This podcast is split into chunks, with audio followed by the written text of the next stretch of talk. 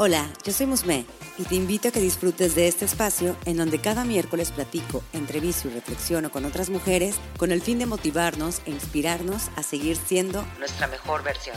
Un podcast dedicado a todas las mujeres que se ríen de la vida y disfrutan de ser ellas mismas. Seguramente te ha pasado que las cosas no salen como uno las planea, pero ¿sabes qué?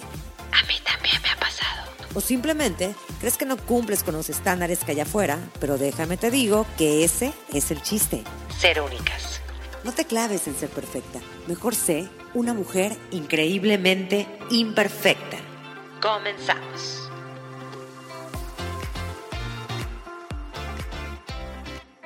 Hola, soy Musme y esto es un nuevo espacio que estoy creando para hablar desde mis ideas, desde mi experiencia y compartir información que te sume. Y hoy quiero darte cinco lecciones que me dejaron esos últimos dos episodios que tuve con Paulina Suárez de Fuerza Fit, en donde hablábamos de los mitos del body positive, y del otro episodio que tuve en Conversaciones Increíbles entre Mujeres Imperfectas con Maripaz sobre el body neutrality. Son dos movimientos muy distintos, sin embargo, tienen algo en común, aceptar nuestros cuerpos. Y eso me ha hecho analizar que realmente estamos inmersas en muchas tendencias y modas que nos han ido marcando tanto los medios de comunicación y por lo tanto en la sociedad los hemos ido adoptando, definiendo qué se ve bien y qué no. Cuando empecé a investigar sobre estos temas, pues para tener un mayor conocimiento, para armar los episodios, de verdad que me sentí en casa. Me sentí como que había encontrado algo con lo que realmente me identificaba. Yo he lidiado con la incomodidad de mi cuerpo por muchos años. Me he llegado a sentir culpable por no saber seguir dietas, eh, por no llevar una vida súper saludable o simplemente por no llegarme a parar para hacer ejercicio diariamente. La culpa ha estado sobre mí a lo largo de los años. A veces me sentía fabulosa y a veces no. Hoy no digo que todo sea perfecto, no digo que me siento todo el tiempo motivada por esos movimientos. Sin embargo, sí me ha dado una perspectiva completamente diferente de lo que soy y de lo que tengo. Estuve analizando cada plática y hoy quiero compartirte desde mi punto de vista y aprendizaje lo que me dejaron estos dos temas.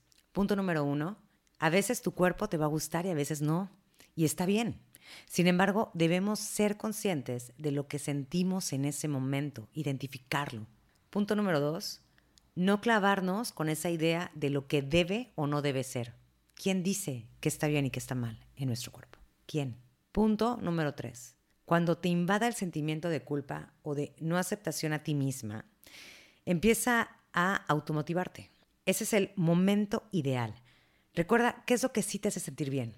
Cambia la energía, cambia la mentalidad, cambia la vibra.